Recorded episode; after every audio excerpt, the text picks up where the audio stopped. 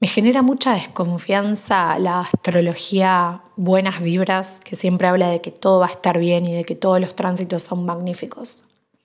Por eso me especializo en el retorno de Saturno. Y por eso, en esta ocasión en particular, quiero hablar de la tristeza y de cómo es importante que nos permitamos sentir lo que sea que estemos sintiendo.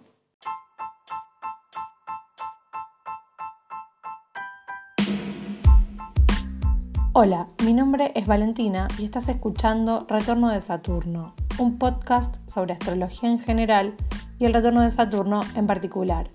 Gracias por estar acá y espero que lo disfrutes. Saturno como planeta se asocia con los duelos, las pérdidas, los finales, los límites, la vejez, todo aquello que se pudre, muere, cae, se corrompe. Ninguno de estos temas son livianos o fáciles de asimilar. Por eso otro de los significados asociados a este planeta es la tristeza o también la melancolía. Y yo creo que vivimos en una era en la cual las, entre comillas, buenas vibras a veces nos hacen sentir que es equivocado experimentar tristeza. Saturno como planeta y, su función en nuestra carta natal, siempre, no solo durante el retorno, nos recuerda que la tristeza es parte de la existencia. No es un error, no es una falla, no es un desvío. Es parte de lo que vamos a vivir en nuestra vida cotidiana. Con esto no romantizo la depresión ni los estados de estar realmente en un pozo donde sentimos que nada tiene sentido. Simplemente digo que esos momentos de tristeza son parte de nuestra cotidianidad y a veces creo que las redes sociales o el compararnos con otras personas o el hecho de que muchas personas no hablen de estas cuestiones hace que no se normalice que todo lo malo es parte de la vida. A mí a veces me cuesta conectar con cuentas de astrología o de otros temas que solamente hablan de lo positivo, que a todos los tránsitos los analizan como si te fuera a pasar algo increíble que va a cambiar el curso de tu vida. Y también me cuesta conectar con esos libros súper optimistas de si querés podés, de vas a lograr todo lo que te propongas. Yo me considero una persona optimista, como ya saben tengo mucho Sagitario en mi carta natal, pero también me parece importante aplicar el realismo y aceptar que mm, el fracaso también está disponible ahí, en, siempre, siempre acechando, y que mm, eso no impide que no podamos seguir intentando y seguir buscando conectar con aquello que realmente queremos para nuestra vida. Entonces, ¿qué quiero decir con esto? Que la vida son momentos y algunos momentos son más agradables, otros son más tristes, otros son más duros. El retorno de Saturno, por ejemplo, es uno que se siente más pesado, pero por supuesto no es el único. Por esta razón me parece injusto o hasta falaz venderle a la gente espejitos de colores según los cuales existiría un mundo utópico de felicidad absoluta sin fisuras. Esto no es cierto. Y a veces también me cuesta lidiar con estos temas, obviamente a nivel personal, porque soy humana, pero también cuando comparto información astrológica o de otro tipo. Mucha gente me escribe diciéndome que tiene miedo, que siente ansiedad por si algo malo le va a pasar y, y a lo mejor no están preparadas o no saben cómo lidiar con este tipo de información. Y yo creo que la actitud que hay que tomar es, pase lo que pase, voy a poder. O no sé qué me va a pasar, porque realmente nunca sabemos, no hay control, pero voy a tener las herramientas para lidiar con aquello que se presente. Puedo sentir tristeza, puedo sentir frustración, puedo sentir que nada me sale bien, pero eventualmente voy a poder transitar eso que me sucede. Y eso para mí es muchísimo mejor que pensar que todo va a salir bien, porque después cuando algo no sale bien, la caída se siente muchísimo peor. Ese es otro conflicto que tiene la gente con la tristeza o las emociones, entre comillas, negativas. Se castigan por sentir lo que están sintiendo y al hacerlo empeoran aún más su situación. Entonces, en vez de aceptar, bueno, hoy estoy triste, hoy tal vez veo todo negro, me voy a tomar el día con calma, me voy a permitir descansar, no, hay mucho latigazo mental, mucho cuestionamiento de por qué me siento así, si tengo todo para estar bien, si hay gente que está peor, si esto, si lo otro. Eso solo genera más molestia, más castigo, es absolutamente contraproducente, no lo hagan. sé que por supuesto es mucho más fácil decirlo que hacerlo, pero hay que permitirse también estar mal y aceptar que las emociones son olas que vienen y van, ninguna es permanente, ni la tristeza, ni tampoco aquellas más deseables. En este sentido a mí me ayudó mucho un libro de Pema Kodron, creo que su apellido se pronuncia Kodron, pero pido disculpas si no es así. Ella es una maestra budista, escribió muchísimos libros maravillosos, pero fundamentalmente me gusta uno que se llama Cuando todo se derrumba. Entonces ya el título mismo nos da un mensaje sobre su postura. Porque no se llama si algo se derrumba o qué hacer cuando algo en nuestra vida se derrumba, es cuando todo se derrumba. O sea, hay situaciones en la vida tan extremas donde todo se derrumba. ¿Y qué hacemos en ese momento? Entonces, en vez de dar tips em, exigentes o que te pueden hacer sentir que estás en falta, ella toma una actitud muchísimo más budista, valga la redundancia, muchísimo más desapegada a los resultados que paradójicamente o no hacen que podamos fluir mejor con el proceso.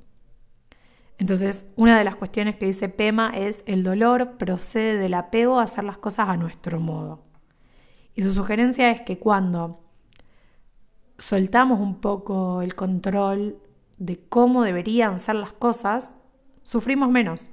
Por más de que aquello que sucede o aquello que nos provoca dolor sea tremendo, sea una separación, la pérdida de un trabajo, la muerte de un familiar, una enfermedad o lo que sea, si aceptamos, bueno, esto es lo que toca, ¿qué hago a partir de ahora? Eso es mucho mejor que resistirse a ¿por qué a mí? ¿Por qué no a otro? ¿Qué hice mal? En este sentido, eh, recomiendo también, además de este libro de Pema, un documental de Jonah Hill que se estrenó en noviembre en Netflix. Voy a dejar un link en las notas. Pero el documental se llama Stutz, o tal vez en inglés se pronuncie Stats, se escribe S-T-U-Z. Y Stutz es el apellido del terapeuta de Jonah Hill y este terapeuta tiene Parkinson, entonces Jonah quiere hacer un documental mostrando las herramientas que este terapeuta le dio para que él pueda lidiar con, con sus ataques de ansiedad. Básicamente ninguna de estas herramientas es nueva, en el sentido de que es muy estoicismo para el siglo XXI lo, lo que propone este terapeuta. Si no conocen nada de estoicismo, yo creo que es la filosofía más saturnina que hay, así que pueden explorar un poco más sobre este tipo de pensamiento que creo que, nos ayuda justamente a lidiar con lo que es en vez de, de estar buscando cambiar la realidad. En el documental, eh, quiere enfocarse fundamentalmente en, el terapeuta, en la vida del terapeuta, en las recomendaciones que él tiene para dar, pero en un momento se ve que hay una especie de bloqueo en el proceso creativo del documental. En ese momento Jonah muestra su vulnerabilidad, explica qué está pasando, por qué siente que está, está bloqueado el proceso, y el analista le dice que que Jonah también tiene que mostrar más de él en el documental, que tiene que expresar sus frustraciones en relación a ese proyecto en particular, pero también a la vida en general, y que si no lo hace no tendría sentido el documental. Porque si están haciendo un documental sobre salud mental, sobre el fracaso, entre comillas, sobre la aceptación radical, y él no muestra ni sus fracasos ni sus frustraciones, estaría siendo incongruente con el proyecto en sí. Este documental es maravilloso, vuelvo a decir que no es nada nuevo, pero está presentado de una forma bastante digerida para nuestra, nuestra mente eh, posmoderna, así que lo recomiendo. Pero sobre todo, también este podcast fue lo que me inspiró a mí a grabar este episodio, porque em, quienes vienen escuchando el podcast del Retorno de Saturno desde sus orígenes, pueden haber notado que los primeros episodios eran más rígidos, más académicos, siempre me basaba en algún libro astrológico para, para transmitir conocimientos y recién este año me permití liberarme un poco y hablar más libremente. De hecho, ahora por ejemplo no tengo un guion, tengo unas pequeñas notas que estoy siguiendo, pero nada más. Algo que dice también Stutz es la importancia de transmitir, él no lo dice así, voy a parafrasear, ¿no? Pero la importancia de transmitir lo que uno sabe de cierto tema sin necesidad de apegarse tanto a la tradición o al libro. Entonces, si bien voy a seguir haciendo episodios más técnicos, porque también me parece importante analizar el retorno de Saturno o la astrología desde ángulos técnicos, y creo que eso falta bastante en la comunidad astrológica, pero bueno, esa es otra discusión. Este año me estoy dando el permiso de compartir mi experiencia, de hablar de cuestiones que me interpelan, siempre asociándolas con el retorno de Saturno o con el planeta Saturno. Y esto hace que la gente conecte muchísimo más con mi trabajo. Entonces, también en tu vida, permitite eso, permitite comunicar tu experiencia, permitite hablar de aquellas situaciones en las que sientas tristeza o sientas lo que sientas, permitite hablar de eso, porque mm, no podemos actuar como islas que no se comunican entre sí. Esto hace que la gente se sienta más sola y hasta más triste, porque piensa que es la única que está viviendo eso. Piensa que está fallada, piensa que hizo algo mal. E insisto en que no es así. Por eso si hablamos de estos temas, siempre en espacios seguros, siempre con gente de confianza, creo que lo vamos a transitar mejor.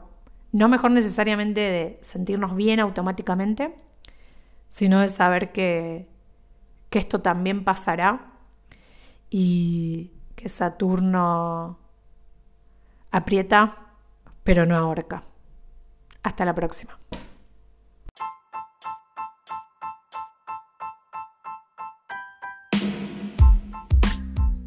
Esto fue Retorno de Saturno, un podcast sobre astrología en general y el retorno de Saturno en particular.